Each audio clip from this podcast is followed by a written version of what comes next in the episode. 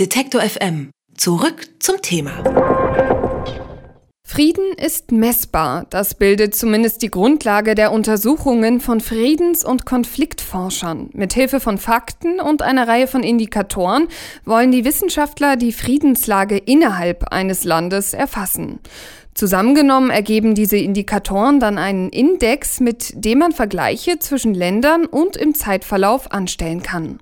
Ein solcher Index ist der Global Peace Index. Den veröffentlicht die australische Denkfabrik Institute for Economics and Peace jedes Jahr. Diese Woche war es dann wieder soweit. Wie dieser Index zustande kommt und was er über den Zustand der Welt aussagt, das frage ich Thorsten Bonacker. Er ist stellvertretender Direktor des Zentrums für Konfliktforschung an der Universität Marburg. Schönen guten Tag, Herr Bonacker. Guten Tag. Laut dem Global Peace Index 2017 hat sich das weltweite Friedensniveau im vierten Jahr in Folge verschlechtert. Im Vergleich zu vor zehn Jahren ist die Verschlechterung sogar noch deutlicher. Ist das also der empirische Beweis, dass die Welt tatsächlich vor die Hunde geht? Es ist auf jeden Fall der empirische Nachweis, dass die Welt unfriedlicher geworden ist und zugleich äh, bietet uns dieser Index natürlich auch Hinweise darauf, woran es liegt und welche Länder davon am meisten betroffen sind. Dann gehen wir da doch noch mal ein bisschen genauer rein. Das durchschnittliche Friedensniveau ist dem Global Peace Index zufolge seit 2008 um 2,28 Prozent gesunken. 2,28 Prozent weniger Frieden. Das klingt ehrlich gesagt für mich vollkommen absurd. Was bedeutet das denn konkret? Das bedeutet vor allen Dingen, dass äh, weltweit mehr Kriege geführt werden. Ähm, das bedeutet auch, dass die Opferzahlen, die mit diesen Kriegen zusammenhängen, deutlich angestiegen sind in den letzten Jahren und insbesondere angestiegen sind bei den zivilen Opfern. Wir führen also Kriege weltweit, äh, die deutlich mehr zivile Opfer in der Bevölkerung kosten als militärische, militärisches Personal. Und wie kommt man an solche Zahlen? Die Länder geben die ja sicherlich nicht freiwillig raus. Es gibt eine ganze Reihe von Studien, die hier äh, zusammengefasst äh, sind, eine ganze Reihe von Studien, die in der Tat äh, zumindest äh, Kriegstote zählen können. Da spielen natürlich humanitäre Organisationen eine sehr große Rolle, aber durchaus auch Angaben der Staaten oder des Militärs. Ähm, also das ist ein wichtiger Faktor, um jetzt die direkten äh, durch Krieg zu Tode gekommenen Menschen ähm, zu zählen. Aber das ist eben auch nur ein Faktor in diesem Global Peace Index neben anderen Faktoren, äh, die hinzugezogen werden, um die Friedfertigkeit der Welt und auch die Friedfertigkeit einzelner Länder zu messen. Sie haben es schon angesprochen, man kann sich auch anschauen, wo sich die Situation verschlechtert hat. Auf welche Konfliktherde sollten wir denn besonders achten?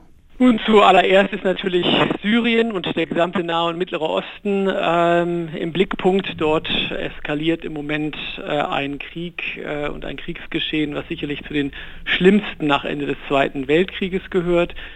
Klassischerweise ähm, spielt das subsaharische Afrika äh, eine Rolle, äh, in dem es eine ganze Reihe von langanhaltenden Gewaltkonflikten gibt. Die Demokratische Republik Kongo ist vielleicht der äh, schlimmste Fall äh, in, dieser, in dieser Reihe.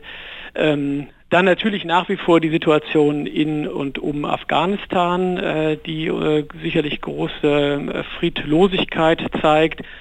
Ähm, aber, und das ist sicherlich das Besondere des äh, Indexes, ähm, er wirft nämlich auch ein Licht auf die Länder, die nicht so sehr im Fokus stehen, wenn wir auch medial über Kriege berichten.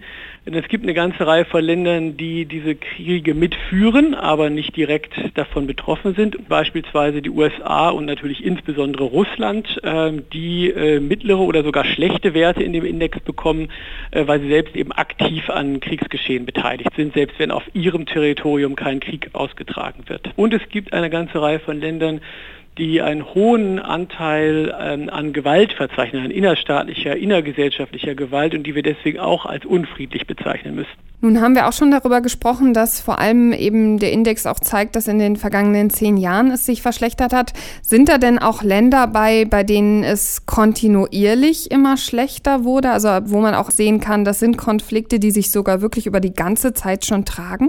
Ja, es sind im Wesentlichen die Länder, die äh, ich eben schon mal genannt habe, von denen wir aber im Grunde das auch ohne den Index wissen würden, äh, dass die Situation dort von Jahr zu Jahr ähm, im Grunde ähm, schlechter wird. Interessanter, wenn ich das nochmal erwähnen darf, sind eigentlich eher die Länder, von denen wir immer äh, ähm, ausgehen, dass sie besonders friedlich sind äh, und in denen das äh, sich dann nicht ganz so äh, einfach darstellt. Ich will vielleicht ähm, zwei Beispiele nennen. Das eine ist vielleicht auch allgemein bekannt Mexiko. Mexiko rangiert auf den letzten Plätzen in diesem Index, obwohl es in keinen Krieg verwickelt ist.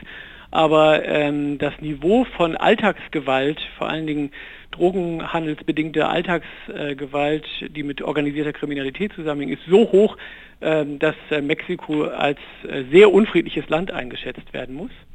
Ein zweites Beispiel wäre Frankreich. Frankreich rangiert ähm, auf dem Global Peace Index äh, 2017 auf Platz 51, also nicht gerade ein vorderer Platz. Ähm, das hat wiederum sehr stark natürlich mit den Terroranschlägen in Frankreich ähm, zu tun. Also da sieht man schon, man kommt mit diesem Index doch zu einem etwas differenzierteren äh, Bild, als das so ganz äh, auf die Schnelle äh, oft vorherrscht. Und wie sieht es bei uns in Deutschland aus?